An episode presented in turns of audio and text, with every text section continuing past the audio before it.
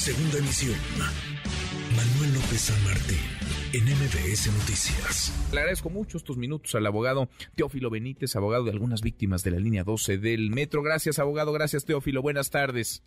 Al contrario, muchísimas gracias a ti y a tu público. Gracias por platicar con nosotros. Son 437 días y llegará el 438 y el 439 y algún día, Teófilo, aparecerá la verdad, la justicia para las víctimas de la línea 12 del metro.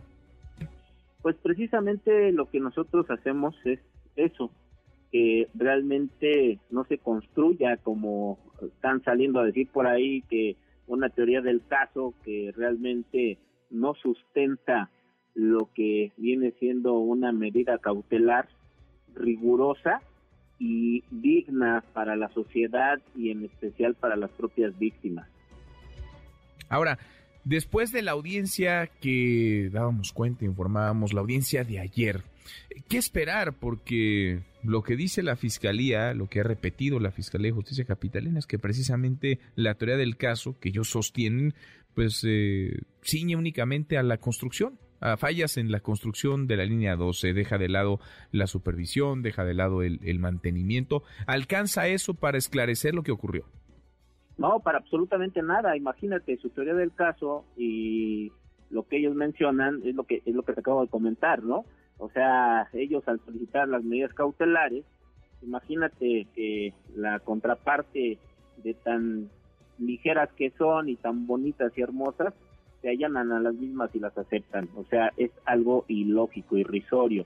Por eso te digo que nosotros lo que vamos a hacer es trabajar por una teoría del caso que realmente sea transparente, que realmente no esté cubierta de corrupción, no esté cubierta de nada que lo obscurezca y que sea en especial hecha por una verdad que la sociedad la sepa y que realmente esté comprobada para ella misma.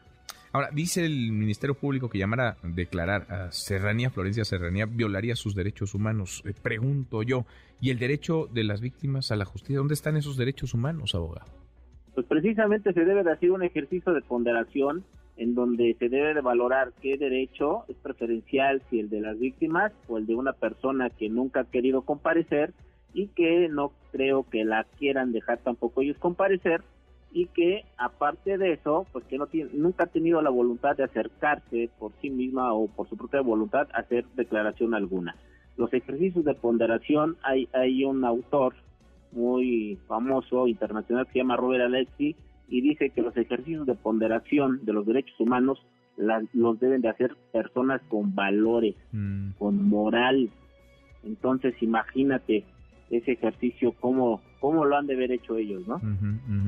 Hemos registrado después del, del, colapso y desde antes incluso las denuncias existentes de vecinos, de usuarios, denuncias sobre los peligros en el tramo elevado que se vino abajo. Los propios trabajadores del metro, del sindicato del metro, avisaron por escrito incluso a la directora.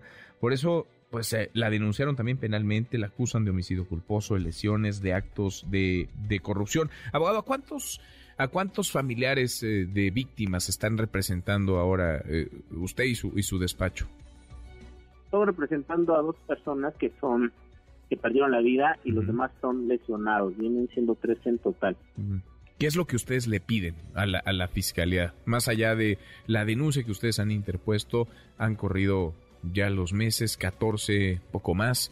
¿Qué le piden? ¿Qué le piden hoy a la Fiscalía de Justicia de la Ciudad de México? ¿Qué le piden hoy a las autoridades, a los impartidores de justicia?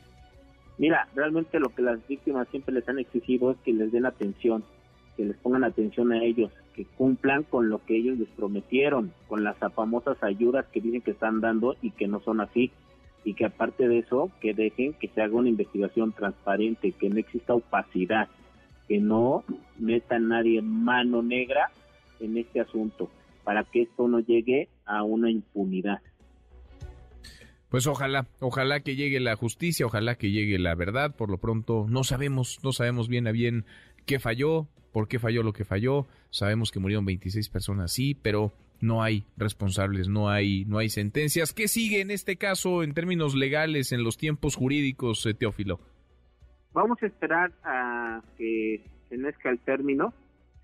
Eh, la contraparte pues está solicitado la duplicidad del mismo a efecto de poder ellos tener ese ese derecho que la ley les da para exhibir datos de prueba y sean valorados por el juez para que se pueda llevar a cabo una determinación, ya sea la vinculación a proceso o no la vinculación. Esto lo sabremos hasta el día miércoles, que es cuando se le va a vencer el término a las partes. Bien, pues seguimos de cerca este caso. Teófilo, como siempre, gracias, muchas gracias por estos minutos. Gracias a ti, buenas tardes. Muy, muy buenas tardes. MBS Noticias.